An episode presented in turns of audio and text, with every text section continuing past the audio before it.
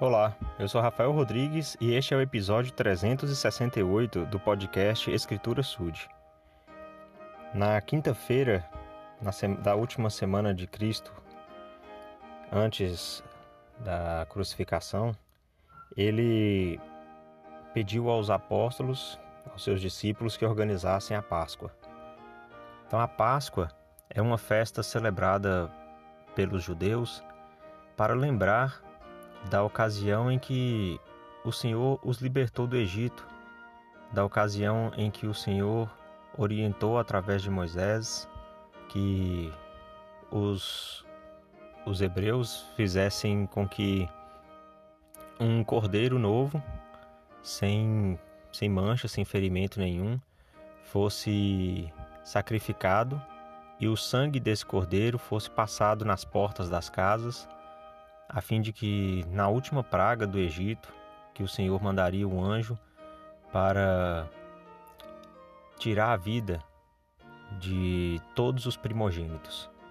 Então, naquelas casas onde houvesse o sangue na porta, significava que as pessoas estavam obedecendo ao convênio que fez com o Senhor, então o anjo não iria levar o, o primogênito, né, o primeiro filho daquela família, e assim muitos se salvaram por obediência ao convênio com o Senhor.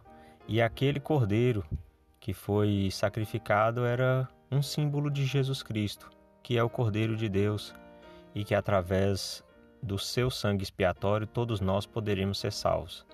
Então, essa comemoração da Páscoa foi determinada pelo Pai Celestial para que pudessem sempre se lembrar do, do cordeiro dele que viria um dia à terra. E era isso que eles estavam celebrando nessa quinta-feira. E naquela ocasião foi quando Jesus Cristo disse que um dos doze iria traí-lo, né? E, e então Judas, ele tam, também é um dos que perguntam, né? Se seria ele. E Jesus Cristo então assume que ele estava dizendo aquilo. E assim, com a saída de Judas, Jesus Cristo instituiu o sacramento, ou seja, ele abençoou o pão e o vinho, e é essa escritura que quero compartilhar hoje, utilizando da tradução de Joseph Smith do trecho de Mateus, capítulo 26, que diz o seguinte: E quando comiam, Jesus tomou o pão e o partiu, e o abençoou e deu aos seus discípulos e disse: Tomai, comei. Isto é em memória do meu corpo que dou como resgate por vós.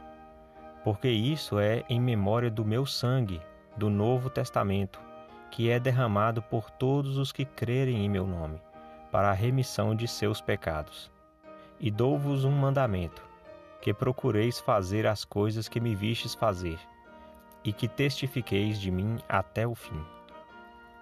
Bom, então o pão sacramental abençoado por aqueles que têm autoridade do sacerdócio, ele se torna um símbolo do corpo de Cristo, que ele, logo depois daquela última ceia, se, se dirigiria ao Getsemane para se sacrificar por todos.